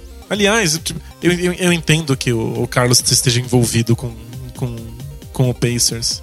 Mas será que ele não consegue ir uma camada né? acima, assim? Falar, Deixa o seu time de lado só por um segundo e pensa quão maravilhosa foi aquela bola, assim, pra história do basquete. Aquele toco foi espetacular. De todas do Lakers, as mais doloridas que eu lembro foram. é, foi na final do, do Celtics, que não foi uma bola tão decisiva assim, mas foi a, a bandeja do Ray Allen que virou o jogo naquele jogo 4, eu acho. Que o Lakers abriu 20 e tanto e o Celtics virou. Mas eu fiquei mais puto, porque era tipo, acho que o Sasha Vujacic marcando o Ray Allen. Eu sabia que ia dar merda e deu merda. É nada que, você, que tenha te pego de surpresa. É, mas acho que a mais dolorosa foi a, a bola do Tim Thomas na série Lakers e Suns. Que o Lakers roubou um jogo lá em Phoenix no começo da série, depois ganhou os jogos em Los Angeles, que foi com aquela, aquele game winner surreal do Kobe. E aí o Lakers teve o jogo 6 pra fechar a série. E aí o Tim Thomas empatou o jogo nos últimos segundos do tempo normal e na prorrogação o Suns ganhou. E aí no jogo 7 o Suns jogou o que deveria ter jogado a série inteira e arrasou. E aí, se o Tim Thomas não mete aquela bola, o Lakers eliminava o Suns. Era tipo, Lakers cabeça 7 com o Kwame Brown, Era uma porcaria de time. eliminando o Suns com o Nash MVP. Mas ia ficar entrar pra história do Kobe. Né? É, ia ser, ia ser muito, muito foda e não deu certo porque uma bola do Tim Thomas de 3. Aquilo foi, acho que foi o mais dolorido do- dos jogos envolvendo o Lakers. Os jogos não envolvendo o Lakers, acho que tiveram vários, vários momentos que eu tava torcendo contra o Spurs e o Spurs ganhou. Nossa, o Nash não podendo voltar pra quadra porque tava sangrando e não conseguia, não conseguia fazer ele parar É. de sangrar. Aquilo, nossa, que, que cena horripilante. As bolas do Steve Kerr naquele jogo contra o Mavs 2003, aquilo foi bem dolorido. O cara não jogava nunca, veio do banco, meteu aquelas monte de, de bolas essenciais. Mas em geral eu não tô torcendo pra ninguém, eu só tenho, tipo, tenho uma, sabe, um time que eu sou mais simpático, mas não tô tão envolvido. É, a gente.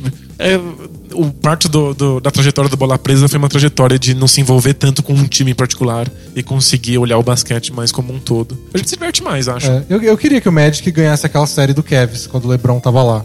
Meio por ser zebra, meio porque aquele Magic era legal de um jeito esquisito. Com o truco glue jogando bem, sabe? Era legal que funcionasse. Mas quando o LeBron meteu aquela bola no último segundo, Ah, muito louco. eu tinha certeza que puto, o Kevin se fudeu, vai ser 2 a 0 o Orlando ganhou a série. Aí o LeBron meteu aquele arremesso quase no meio da quadra de três, faltando um segundo. Foi muito legal. Então, isso não, não significa que a gente não torça mais. A gente já torce, a gente tem times favoritos, a gente gostaria de ver um cenário se desenrolando. Mas é que o basquete vai pra além disso, né? Tipo, a gente não fica preso nessas coisas. E próxima pergunta. A do Rafael de Cajamar. Ele comenta as últimas vezes que a gente comentou do Draymond Green, de que ele chegou na NBA meio sem posição e foi se adaptando. E se a gente não acha que isso poderia ter acontecido com o Anthony Bennett, porque ele também chegou na NBA meio sem posição e foi aquele draft polêmico, primeira escolha. E se o Kevs não tivesse pensado naquela época em criar um jogador estilo Draymond Green, se não poderia ter dado mais certo a carreira dele. É, talvez se tivessem pensado desde o dia 1, talvez ele tivesse tido mais relevância na NBA. Mas uma coisa que eu nunca entendi sobre o Anthony Bennett é que ele não tem físico e nem preparo físico pra conseguir ser relevante na NBA. Tipo, ele, ele é lento, muito largo, cansa rápido, ele não tinha velocidade lateral pra- pra defender um garrafão como o Draymond Green faz. Ele, ele tinha mais a velocidade de contra-ataque. É. Tipo, ele corre, recebe o passo no contra-ataque e dá umas enterradas legais. Mas a velocidade lateral é zero. É zero, ele é, ele é pesadão, ele demora pra explodir. Depois até pega no tranco, mas. É, e boa parte do Draymond Green é capacidade de ler o jogo. E eu não sei se o, se o Anthony Bennett tinha isso quando ele chegou na NBA. Até porque isso é difícil de ensinar. É, mesmo se quisessem transformar ele num Draymond Green, tipo, eu entendo o conceito. Tipo, é um cara que é um pouco mais baixo, mas que pode jogar nessa posição 4-5 de um small ball. Acho que ajudaria ele se ele chegasse com uma função definida. Tipo, a gente quer que você seja isso. Mas ainda teria que passar pelo processo de que você vai ter que se transformar nisso e vai saber se dá certo ou não. E não é algo que se faz com primeira escolha de draft. É, né? Você não faz assim, olha, eu draftei você, mas você vai ser só um arremessador de três. Você vai ser só um defensor de garrafão. Em geral, a primeira escolha é pra ser uma estrela completa, fazer o que bem entender e pra carregar um time inteiro nas costas, né? Aí deu ruim. E por fim, a pergunta do Álvaro Noronha. Ele diz: E aí, rapaziada, tudo bem? Opa. Favor responder essa no podcast 50. Uhul! 50. É, vocês sempre falam de rachas que vocês participam e eles querem saber é, quais são os melhores peladeiros com quem a gente já jogou, o MVP dos rachas. Se vocês não lembrarem o nome de alguém, tudo bem, mas tipo, só aquele cara que apareceu tal dia em tal lugar. E se a gente acha que esses jogadores viraram profissionais um dia, ou se Ah, seguem, ou se são assinantes do Bola Presa. Obrigado e continuem com um trabalho formidável. Aí eu, eu escolhi essa pergunta porque ele chama o nosso trabalho de formidável. Eu acho que Eu acho que ninguém com quem eu joguei virou, Virou profissional, isso é. bem claro. Tipo, peladeiro, mesmo quando tá dominando o jogo, tá sempre milhões de níveis abaixo de um jogador profissional. Mesmo um fundo de banco do basquete brasileiro. Né? Tipo, é. A gente perde um pouco a noção. É, a gente assiste muito a NBA e acha o NBB ruim, mas pega um cara que é reserva de um time que disputa o Campeonato Paulista, ele é melhor do que a gente jamais sonhou em ser. É, simples assim. Não, não tem como competir, não. Mas eu não consigo lembrar de, de algum peladeiro que seja o, o espetacular. Eu Você- você lembro, tem eu lembro de jogar no, no centro esportivo da USP e aparecer um gringo gigantesco, assim, negão enorme que cravava na nossa Ah, eu cabeça lembro, o tempo inteiro. dele. Ele era muito foda. E eu tentava jogar de pivô e tava pegando o jeito de, de, de, de marcar mais fisicamente. Aí eu fui completamente engolido por um cara que, que enterrava em toda a posse de bola. Aquilo foi a maior humilhação que eu passei numa quadra de basquete. E foi muito legal. Toda vez que eu tomava enterrado na cabeça, eu ficava bravo, ia lá e cumprimentava o cara, porque, mano, é- era incrível. Eu lembro de um cara que a gente enfrentava lá na USP também, que ele era muito bom, mas não era tanto por ele ser bom que eu lembro dele. É porque era impossível defender, porque ele fazia tudo de um jeito muito esquisito. Parece que ele aprendeu a jogar basquete sozinho. Tipo, o que a gente faz, principalmente quando a gente tá começando, é tipo, ah, o Kobe fez isso, eu vou tentar fazer igual. O Curry fez isso, eu vou tentar fazer igual. Tipo, você imita, desde a movimentação da bandeja até a mecânica do arremesso. Nossa, é tudo imitação. Ainda mais que gente que não tem técnico, né? Vai tudo na base da imitação. Aquele moleque, ele fazia tudo de um jeito bizonho. O jeito dele, né? Ele era uma bandeja de, com- de um jeito esquisito, o arremesso era esquisito e eu não sabia como defender. É que ele tava ouvindo a verdadeira voz do coração dele. Al- Algum espírito desceu e falou, tipo, você vai jogar basquete assim, e é o que ele fazia. Mas, Mas ele era bom. ele era bom. Porque o que me irrita mesmo é cara que é muito ruim, não faz ideia do que tá fazendo. E a gente não consegue marcar de tão pouco convencional que é a mecânica que o cara faz as coisas. Ah, eu odeio perder rebote, porque o cara dá uma tabelada de ridícula. tipo, você vai lá e briga com um cara maior que você pra conseguir a posição do rebote e segura lá no braço o cara e aí o cara joga um Na tabelada. tijolo na tabela e a bola voa pra um lugar aleatório. Sabe o que me deixa louco? Pessoas que têm arremesso estilo catapulta. que coloca a bola na altura da cintura e aí joga com uma mão só, assim, como se estivesse, sei lá, atacando cocô pra cima. E é muito difícil marcar esse arremesso. Você tá cara a cara com a pessoa, às vezes a bola passa embaixo do seu braço em direção à cesta. Tipo, eu fico louco, porque se o cara tivesse arremessando direito, eu dava um toco. Mas o cara arremessa tudo fudido, eu não consigo. É muito difícil marcar gente ruim. muito difícil. Outra coisa que me incomoda nas pelas. Eu sei que a pergunta foi de gente boa, mas é que as ruins são muito mais marcantes. É que eu nunca sei como agir com gente que fica dando dois dribles, double dribble o tempo inteiro. Que bate bola e para e volta a bater. E você fica meio tipo, não pode. Mas o cara tá lá se divertindo e não para de correr. E você fala, deixa passar, vai. Deixa mais uma, deixa É, na, deixa próxima, a próxima. na próxima aviso. Gente que pisa pra fora da quadra como se não houvesse amanhã, É, porque tá só correndo de um lado pro E outro. eu não quero parecer babaca, tipo, "Ô, pisou fora, pisou, pisou. Porque sempre tem esse infeliz no jogo. É, e não, não, muito tem sempre chato. o juiz, tem sempre o juiz. O cara que quer, quer interpretar o juiz. É, cada- tem gente que interpreta o Kobe, gente que interpreta o Lebron, tem gente que interpreta o juiz. Né? O que tem pra hoje. A gente que interpreta o Kobe é o que mais tem, né? Tipo, eu vou arremessar todas as bolas que pararem na minha mão. É o que mais acontece.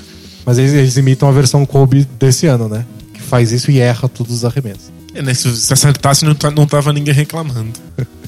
E é isso. Acho que encerramos essa sessão Bola Presa número 50, nostalgia, com abertura nova, tudo bonitinho. Um ou outro problema técnico no meio, mas acho que tá tudo bem. E sugeriram que a gente faça um logo especial do Bola Presa em dourado, igual da NFL fez pro Super Bowl 50. E a gente vai fazer e também vai ter um show da Beyoncé pra comemorar. Você assistiu? próximo podcast. Você assistiu o Super Bowl? Não assisti. Eu assisti, foi bem chatinho, achei. Acho que, de novo, né? O mesmo esquema se aplica.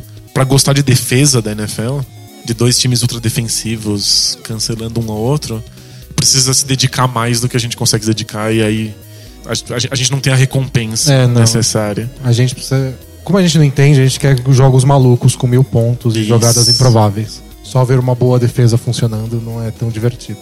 Seria se a gente se dedicasse integralmente à NFL. Não é o caso. Quem sabe em 2030, depois que eu já estiver cansado de ser dono do Bucks. Ah, e uma última coisa. Eu tava relendo aqui as, as mensagens do, do grupo do- dos assinantes. E eles, e eles lembraram de um palpite pro All-Star Game.